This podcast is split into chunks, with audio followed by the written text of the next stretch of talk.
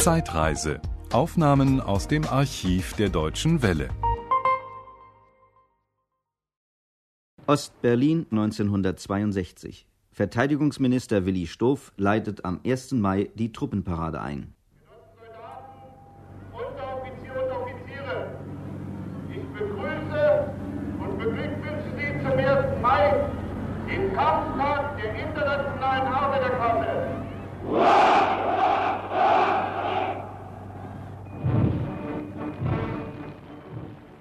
Die Nationale Volksarmee in der DDR existiert jetzt nahezu 20 Jahre. Allerdings besaß die DDR schon vor der offiziellen Armeegründung bewaffnete Streitkräfte, die auch an schweren Waffen wie Geschützen und Kettenfahrzeugen ausgebildet waren. Die sogenannte kasernierte Volkspolizei KVP. 90.000 Mann umfasste diese als polizeigetarnte Truppe bereits im Jahr 1955. Zu ihr gehörten 300 Flugzeuge mit 9000 ausgebildeten und in Ausbildung befindlichen Kräften des fliegenden und des Bodenpersonals. Auch die Volkspolizei See durfte sich nach dem 18.01.1956, des Gründungsdatums der NVA, Volksmarine nennen. Die Maskerade bis zu diesem Zeitpunkt wurde vor allem deshalb getrieben, damit niemand der DDR nachsagen sollte, sie sei es gewesen, die nach dem Zweiten Weltkrieg als erster deutscher Staat Soldaten aufgestellt habe. Nein, die Bösen in Europa, das sollten die Deutschen in der Bundesrepublik sein. Das brachte auch der damalige Stellvertreter des Ministerratsvorsitzenden der DDR Willi Stoff zum Ausdruck, als er an jenem 18. Januar 1956 die Schaffung der Nationalen Volksarmee vor der Volkskammer begründete. Die gleichen reaktionären Kräfte, die an der Ausarbeitung und Durchführung der hitlerischen Kriegspläne maßgeblich beteiligt waren, sind in das Bonner Kriegsministerium eingezogen, um ihre alte Politik im Interesse des deutschen Monopol- und Finanzkapitals und des Junkertums unter der Flagge der, des aggressiven Nordatlantikpaktes fortzusetzen. Stoff, der heute den Sessel des Staatsratsvorsitzenden innehat, nachdem er jahrelang Ministerratsvorsitzender gewesen war, bekleidete auch den Posten des ersten Verteidigungsministers der DDR und pflegte zu jener Zeit in militärischer Uniform aufzutreten. Während des Ausbaus der Armee zu einer Stärke von heute annähernd 200.000 Mann klagte die militärische Führung der DDR lange Zeit über den Mangel an Freiwilligen, denn die Wehrpflicht wurde erst 1962 eingeführt. Bezeichnenderweise nach dem Bau der Mauer, als sich keiner der Einberufenen dem Wehrdienst mehr durch Flucht in den Westen entziehen konnte. Heute kommen zu den 200.000 NVA-Soldaten noch circa ebenfalls 200.000 einsatzfähige Mitglieder der SED-Kampfgruppen, einer milizähnlichen Truppe, die zum Teil auch an schweren Waffen ausgebildet ist.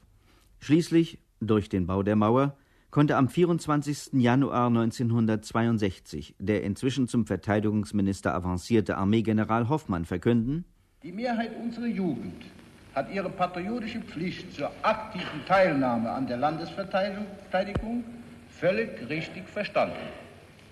Sie folgte dem Ruf der Partei der Arbeiterklasse und der Regierung und nahm freiwillig den Dienst in der Nationalen Volksarmee und den anderen bewaffneten Kräften auf. Nunmehr ist es an der Zeit, die in der Verfassung und in dem Gesetz zur Verteidigung der Deutschen Demokratischen Republik festgelegte Ehrenpflicht der wehrfähigen Bürger zum Schutz des sozialistischen Vaterlandes in den Streitkräften unseres Arbeiter- und Bauernstaates zu dienen, durch das Gesetz über die allgemeine Wehrpflicht so zu organisieren, wie es in der Regel in jedem souveränen Staat üblich ist. Und die Propagandamaschinerie des SED-Staates rechtfertigte die eigenen Streitkräfte mit ständigen Hetztiraden gegen die Bundesrepublik Deutschland. Hier der Chefkommentator des DDR-Rundfunks Karl Eduard von Schnitzler. Die Adenauer Wehrmacht dient der Störung der Entspannung. Ihre Aufstellung sammelt Zündstoff und beschwört Gefahren herauf. Die bewaffneten Streitkräfte der Deutschen Demokratischen Republik dagegen dienen der Festigung der Entspannung, der Abwendung von Gefahren, dem Schutze des Friedens. Das war vor 20 Jahren, als jedermann in aller Welt, der sich für Politik nur halbwegs interessierte, sich noch sehr deutlich an die kommunistischen Machtergreifungen in den späteren Ostblockstaaten erinnerte, die ohne Anwesenheit sowjetischer Truppen nicht denkbar gewesen wären. Aus Furcht vor weiterer Ausdehnung des Sowjetimperiums war im Westen die NATO gegründet worden, der Nordatlantikpakt, dem später auch die Bundesrepublik beitrat, während die Streitkräfte der DDR im Warschauer Pakt aufgingen. Die kommunistische Propaganda hat bis heute nicht aufgehört, die NATO als aggressiv zu bezeichnen. Schlimmer noch, es gibt in der kommunistischen Ideologie den heute noch dort gültigen Begriff des gerechten und des ungerechten Krieges, einst von Stalin geprägt. Erschreckend für viele im Westen mag es sein, dass diese Theorie auch nach der Konferenz für Sicherheit und Zusammenarbeit in Europa noch verbreitet wird. So in der jüngsten Ausgabe der DDR-Zeitschrift Militärwesen, herausgegeben vom Ostberliner Verteidigungsministerium.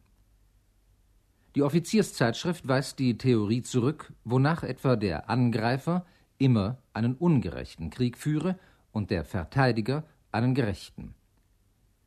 Die Beurteilung der politischen Moral eines Krieges hänge allein davon ab, welchem Ziel der Krieg diene. Welche Klasse führt den Krieg, so müsse gefragt werden. Dient der Krieg der Festigung des Klassenjochs der Ausbeuterklasse oder seiner Liquidierung? Ein neuer Weltkrieg, so resümiert die Ostberliner Militärzeitschrift, wäre deshalb seitens des Imperialismus ein zutiefst ungerechter, seitens des Sozialismus ein allseitig gerechter Krieg. Es ist zu hoffen, so möchten wir hinzufügen, dass sich Autoren derart ungeheuerlicher Behauptungen, die dem religiösen Wahnwitz des Mittelalters gleichkommen, der Folgen bewusst sind, die solche Theorien hervorrufen. Wer von sich behauptet, auch als Angreifer stets einen gerechten Krieg zu führen, weil die Vernichtung des politischen Gegners dem vermeintlichen Fortschritt der Menschheit dient, der darf sich nicht wundern, wenn dieser potenzielle Gegner sich militärisch stark macht. Danach über ein Wettrüsten zu klagen, heißt mit zwei Zungen zu sprechen.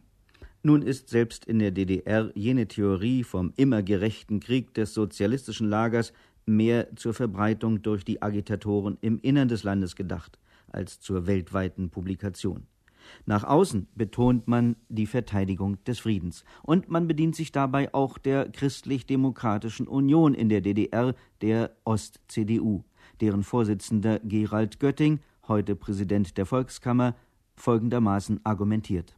Für die Bewahrung des Friedens und für den Schutz der friedlichen Arbeit aller unserer Bürger, Christen wie Nichtchristen, stehen die Angehörigen unserer bewaffneten Kräfte an den Grenzen der Deutschen Demokratischen Republik auf Wacht. Der eineinhalbjährige Dienst innerhalb der Wehrpflicht reicht angesichts der komplizierter werdenden Waffentechnik heute kaum mehr aus. Größere Bedeutung erhält unter diesen Umständen die sogenannte Gesellschaft für Sport und Technik, die GST, der alle Jugendlichen beitreten müssen, sofern sie so aufwendige Hobbys betreiben wollen wie den Motorradsport, das Fallschirmspringen, die Fliegerei und andere Sportarten. Hier ein Reporter des DDR-Rundfunks im Gespräch mit einem Offizier der Nationalen Volksarmee anlässlich einer Wehrsportveranstaltung, genannt Spartakiade, im Jahr 1970.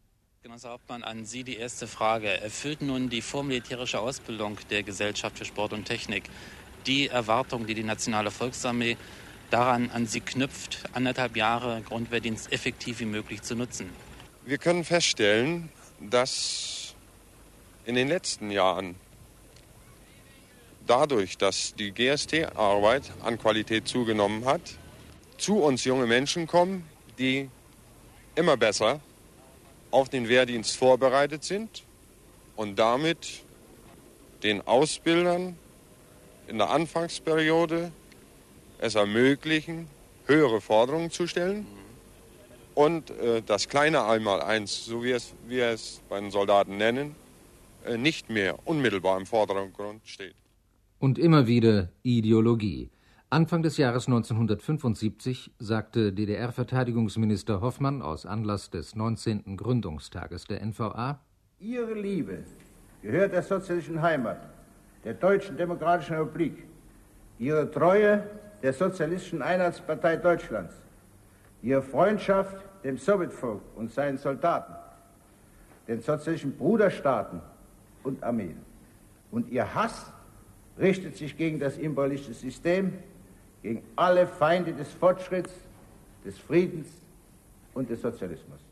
Dagegen wirkt die Eidesformel der jungen DDR-Soldaten fast sachlich. Ich schwöre, ich schwöre der Deutschen Demokratischen Republik, der Deutschen Demokratischen Republik, meinem Vaterland, meinem Vaterland, allzeit treu zu dienen, allzeit treu zu dienen und sie auf Befehl, und sie auf Befehl der Arbeiter- und Bauernregierung, der Arbeiter- und Bauernregierung gegen jeden Feind zu schützen. Gegen jeden Feind zu schützen. Dieses Bekenntnis kehrt in den Liedern der kommunistischen Armee der DDR wieder. Hier der Refrain des gesungenen Marsches der NVA.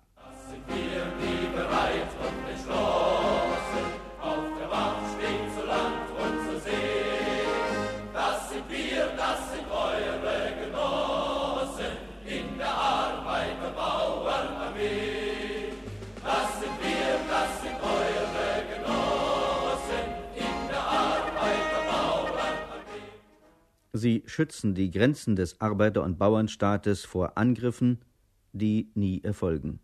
Die einzigen scharfen Schüsse, die sie bisher abgegeben haben, galten stets eigenen Landsleuten, die in den anderen deutschen Staat zu flüchten versuchten, in den Staat, vor dem die NVA sie zu schützen vorgibt.